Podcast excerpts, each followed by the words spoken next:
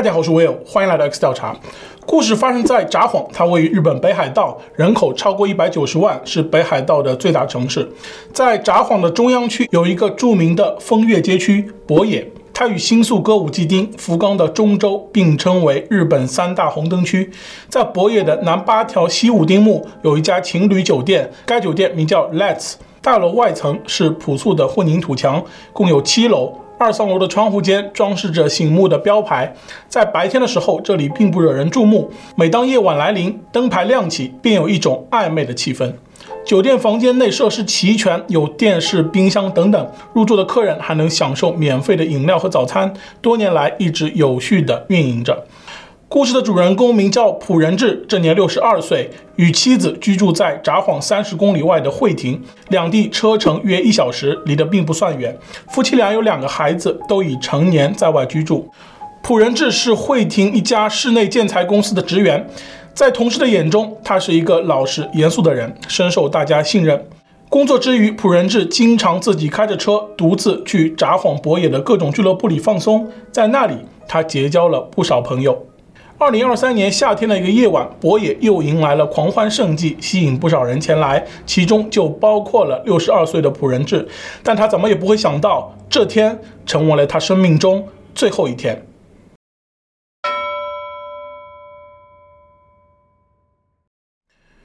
二零二三年的七月一日，这天是个星期六，也是一个休假日。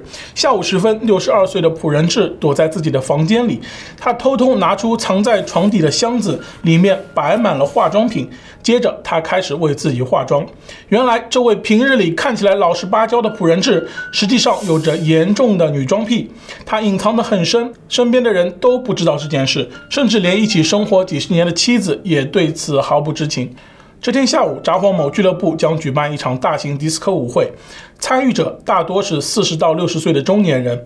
朴仁志已对这一天期待很久，花了很长时间打理发型和化妆，穿上一套银白色露脐装和白色短裙，并配上了黑色丝袜和皮鞋。一切准备就绪后，朴仁志出了门，开车离开会亭，前往札幌参加舞会。他并没有把这件事告诉别人，连妻子也不知道他去了哪里。朴仁志早早的就来到了会场，人群中他华丽又大胆的穿着一下就抓住了众人的眼球。他经常出没于博野大大小小的俱乐部里，在那里浓妆艳抹的他化身为了友将，这是他为自己起的圈名，以免亲朋好友们得知他的秘密。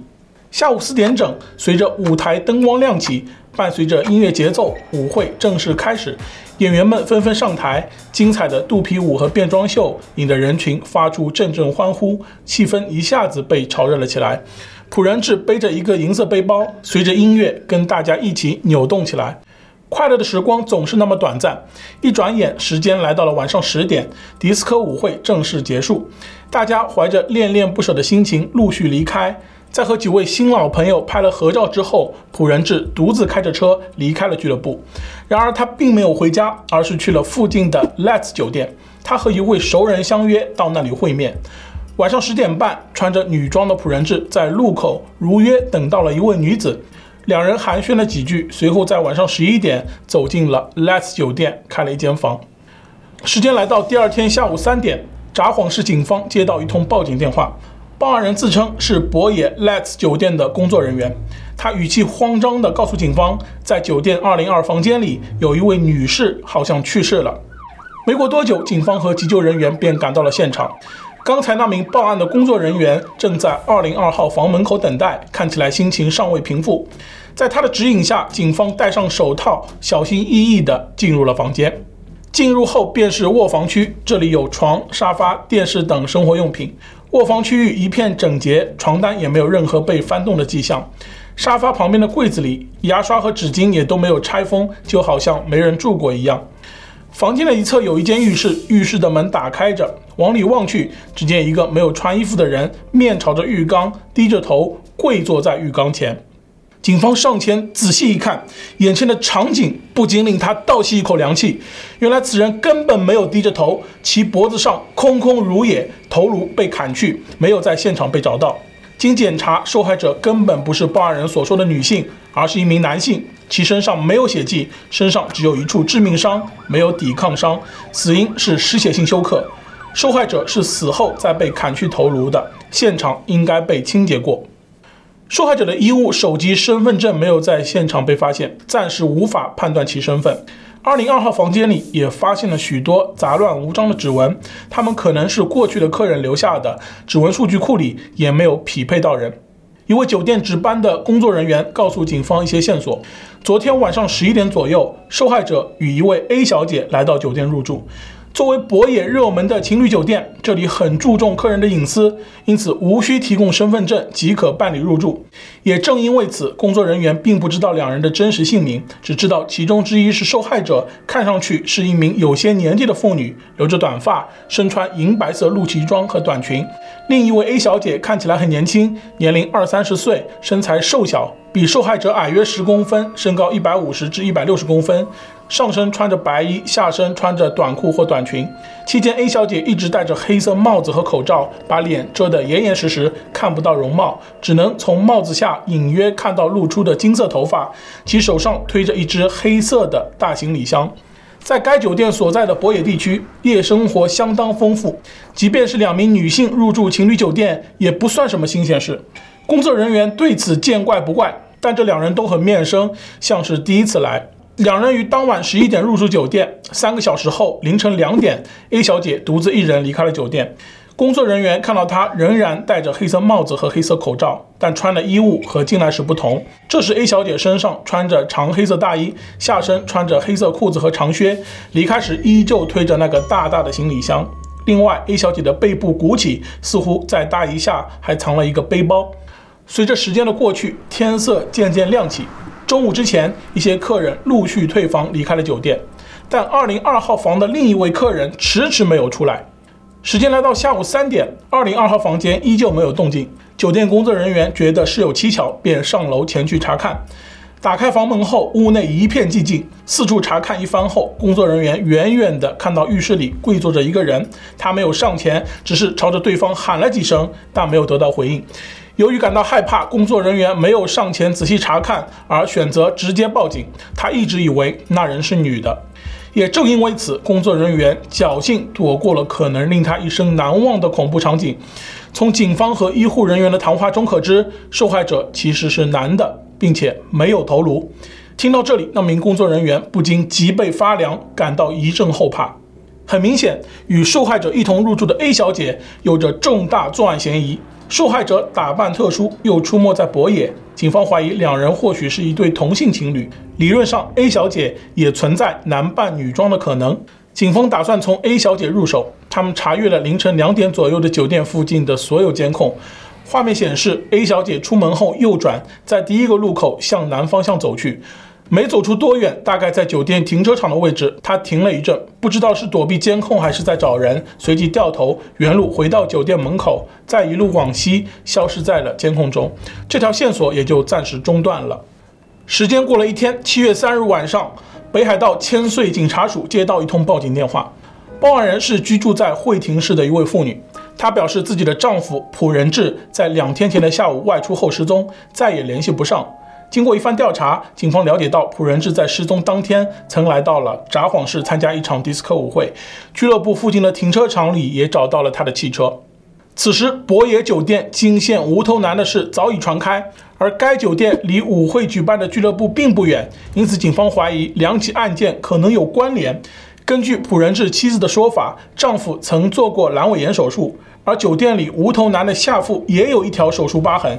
于是，警方前往了朴仁志的家中提取指纹，在与酒店无头男的指纹进行比对后，证实受害者就是现年六十二岁的朴仁志。确认受害者的身份后，警方的调查也有了一些头绪。他们立刻对朴仁志的社会关系展开调查。在同事与邻居们的印象里，朴仁志是一个严肃老实的人，平时话不多，看上去不像会是与人结仇的样子。警方走访了博野的一些店铺。那里的人对朴仁志这个名字感到陌生，但看到照片后，他们马上就认出这人就是常客友将。这个圈名的背后隐藏着朴仁志和平时截然不同的一面。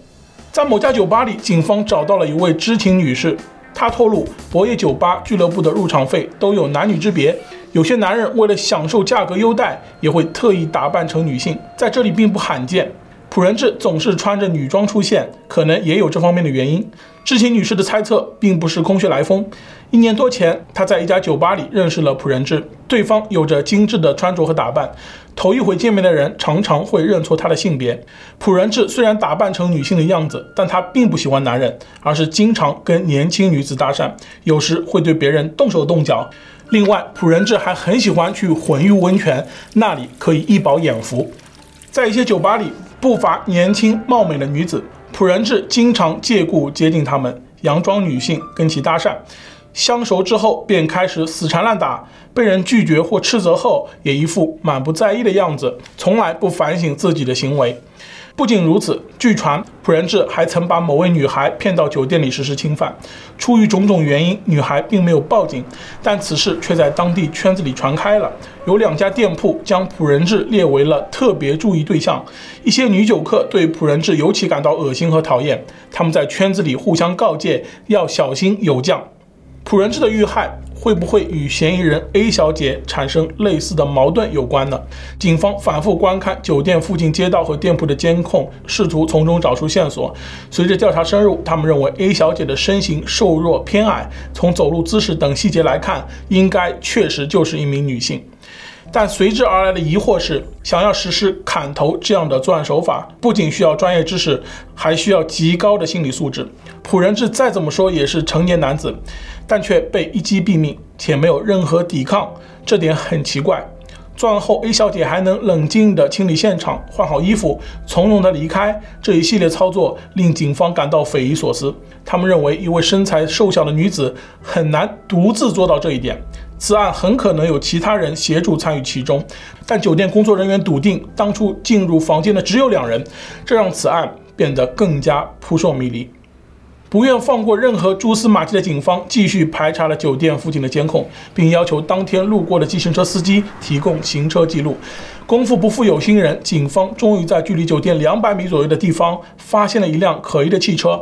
A 小姐在离开酒店的十五分钟后，也就是七月二日凌晨两点十五分，被这辆汽车接走，离开了现场。新线索的出现让调查人员为之振奋，他们锁定了那辆车的车主，此人名叫田村修，这年五十九岁，与妻子浩子、女儿刘奈一同居住在札幌后别区的一栋房屋里。田村修在秦医协中央病院任职精神科科长，为人亲和，医术高超，在患者中广受好评。但邻居却说，田村修最近行为很反常。近来，邻居曾多次目睹他直直地站在家门口吃着泡面或便当，有时也坐在车里解决午餐，就是不进家门。案发后，他开始频繁去网咖，似乎很少回家。田村修的妻子浩子比他大一岁，是一名家庭主妇，而两人的女儿很快引起了警方的注意。田村瑠奈今年二十九岁，其年龄与身形与 A 小姐十分相似。作为独生女，她备受父母的呵护和疼爱，但不知什么原因，田村留奈没有工作，常年蛰居家中。有邻居甚至表示，已经有两年没有见过她了。警方认为 A 小姐就是田村留奈，父亲可能与其一起作案。据了解，田村修毕业于旭川医科大学，成绩优异，曾立志成为外科医生。但第一次临床手术时，田村修发现自己晕血，在学院的建议下，他转读了精神科，后来成为一名精神科医生。但实际上他是精通外科的，割下头颅需要一定的专业技术，而田村修具备这样的条件。警方查询了田村修的信用卡记录，在走访了附近的大小商场之后，有了一个重要的发现。七月一日上午，田村修曾在家附近的一家大型零售商场里购买了刀具、锯子、手提箱、手铐以及一顶金色假发，其中假发可能用于伪装。警方立刻向法院申请搜查令，获批后，他们前往了田村家进行搜查。田村家是一栋三层楼的房屋，屋外的墙壁洁白无瑕。屋前没有多余的布置，露天阳台上摆满了绿植盆栽，看上去十分整洁。打开房门后，屋内的状况与外面形成了鲜明的对比。只见屋里到处是纸箱和垃圾，杂乱无章，还有一股馊臭味，看起来已经很久没有清理了。经过一番搜寻，警方找到了 A 小姐当天所用的行李箱、黑色衣服与金色假发等物品，还发现锯子等工具，几乎坐实了田村留奈的作案嫌疑。警方沿着楼梯爬上二楼，空气中有一股隐隐的恶臭，每个人不禁皱起了眉头。越靠近浴室，味道越是浓烈。几名警员推开了浴室门，远远地见到一个圆形物体，走近一看，确认是一颗头颅。它就这样静静地摆在浴室中，已经腐烂，看不到面部特征。经过牙齿特征与 DNA 比对，确认了头颅的主人就是 Les 酒店里的受害者朴仁志。七月二十四日，案发三周后，警方在网咖与后别区房屋里将田村修与田村瑠奈父女逮捕。次日，田村修的妻子田村浩子也被逮捕。面对警方的询问，田村瑠奈干脆地承认了罪行，但他的供词却让案情更加匪夷所思。他说：“人格有很多，其中一个是罪犯。”田村瑠奈表示自己患有多重人格障碍。自己有着不同人格，是另一个人格杀死了朴仁志，与现在正在接受询问的人格无关。主人格安静温和，不爱说话；另一个人格暴躁凶残。也正因为此，他不能像同龄人一样适应校园生活。小学时，有位调皮的同学嘲笑了他一番，谁知平日沉默的他突然暴起，拿起刀冲了上去，把同学吓得不轻。高中时期，他的病情逐渐恶化，也因此辍学，后来也没有工作。他性格孤僻，讨厌男性，很少出门，几乎没有社会关系。父母对他百般溺爱，一直照顾至今。田村修酷爱音乐，年轻时曾是乐队里的吉他手。工作后，他也没有放下自己的爱好。他在油管上创建了一个名为 Luna Net 的频道，Luna 正是女儿田村瑠奈的名字。频道里会上传一些田村修的弹唱作品。妻子浩子喜欢园艺和绘画，经常给女儿画她喜欢的漫画作品。这年新年，浩子为家人手绘了一张水彩画，色彩明亮而温馨。田村修很喜欢它，把它设置成了脸书背景，一直用到现在。如果不是女儿的病，这本应是一个幸福美满的家庭。尽管如此，田村夫妇依然毫无保留地爱着女儿。田村瑠奈也一样爱着父母。她厌恶男性，但对父母和长辈却很友善。这家人究竟为何对朴仁志痛下杀手？警方从田村留奈的祖父那里了解到了内情。他表示自己已经三年没有见过田村一家三口了，但偶尔会与他们保持电话联系。一个多月前，他听闻田村留奈遭到了侵犯，但事情已经解决。后来这件事似乎引发了一些麻烦，才酿成了今天的后果。值得说明的是，对于田村留奈的杀人动机，警方并未正式透露。结合目前的线索与网友的推断，大致的经过可能是这样的：两个月前，二十九岁的田村瑠奈对自己的取向问题感到困惑，在父亲的陪同下，他尝试去博野的俱乐部里参加一些活动，过程中认识了女装大佬朴仁志。朴仁志是勾搭女性的老手，看起来就像是一位成熟的知性妇女。田村瑠奈本来就不怎么接触男性，便对他放松了警惕。朴仁志就这样以女性的身份与田村瑠奈熟络起来。某俱乐部里监控画面显示，田村瑠奈与朴仁志靠在一起，举止亲密，而父亲田村修正在不远处看着他们。作为精神科医生的他，不知此时心里在想些什么。之后有一天，朴仁志用花言巧语把田村瑠奈骗到了酒店，并实施侵犯。田村瑠奈这时才发现对方竟然是男的，但为时已晚。过程中，朴仁志可能拍下了视频，用于威胁。事后，田村瑠奈感到屈辱和愤怒，他把事情告诉了父母。得知女儿遭到这样的伤害后，田村修更是愤怒不已。或许是不想让女儿受到二次伤害，田村修并没有报警，他私下去找了朴仁志，让他离女儿远一点。朴仁志向田村修保证自己不会再出现在他们一家面前。然而，朴仁志并没有信守诺言。他凭借着手上掌握的视频，三番五次的来骚扰田村瑠奈，威胁他必须与自己见面。有一次，他甚至直接找上了田村家。田村家为了面子，不想把女儿被欺负的事情公开，因此一家人进退两难，被搅得苦不堪言。后来，田村修也采取了一些措施，他在家门前铺了一块白布，似乎是一种警告。他还开始在门口或者车上吃饭，以此暗中观察是否有人接近家里。只要朴人志一出现，他就马上出面把他赶走。然而事情并没有好转，田村修决定彻底解决这个问题。很快，朴人志又约田村留奈出来见面。田村修将计就计，制定了详细的计划，由田村流奈来动手。他知道女儿患有精神病，就算被抓到也会减刑。为此，他们制定了详细的计划。七月一日早晨，天刚微微亮，田村修就带着女儿一起去了附近的一家大型零售店，并购买了一系列工具。晚上，父女俩前往了酒店附近。田村流奈戴上假发、帽子和口罩，独自到达了与朴仁志约会的地点。三小时后，他把现场收拾妥当，换了一套行装，再次把面部包裹严实，离开了酒店。随后坐上了父亲的车，扬长而去。他全程都戴着手套，因此现场没有留下指纹。田村修还没有想好如何处置头颅，只好先放在家中的浴室里，想等风声过去了再做打算。这家人本以为可以过回平常的生活，可谁知麻烦接踵而至。第二天下午，酒店工作人员就报了案。案发后，瞬间引起了轰动，受到全国民众的关注。迫于压力，警方投入大量警力，全力侦破此案。不过几天，受害者朴仁志的身份就被查出。案发以来，因为害怕被人发现，妻子与女儿都减少出门的频率，只有田村修照常出门工作。垃圾就这样堆放在家中，随着难闻的气味从浴室里蔓延到房间，田村修也渐渐不敢进家门了。警方调查期间，妻子浩子觉得迟早要被发现，所以曾给刘娜的祖父打电话诉说自己的担忧。但无论如何，她都决定站在丈夫和女儿这一边。一家人继续诡异地在这栋房子里生活着，直到案件破获。至于田村妇女为何一定要带走朴仁志的头，网上流传着一些说法。最多的说法是为了掩盖受害者的身份，拖延警方破案，让自己全身而退。也有网友认为这一举动与传闻中的视频有关，这样就可以通过面部识别来解锁朴人志的所有手机，用来删除视频，永绝后患。有网友认为，田村修扮演的角色可能不仅仅是策划者那么简单。值得注意的是，案发当天，田村流奈进出酒店时都带了一个很大的行李箱。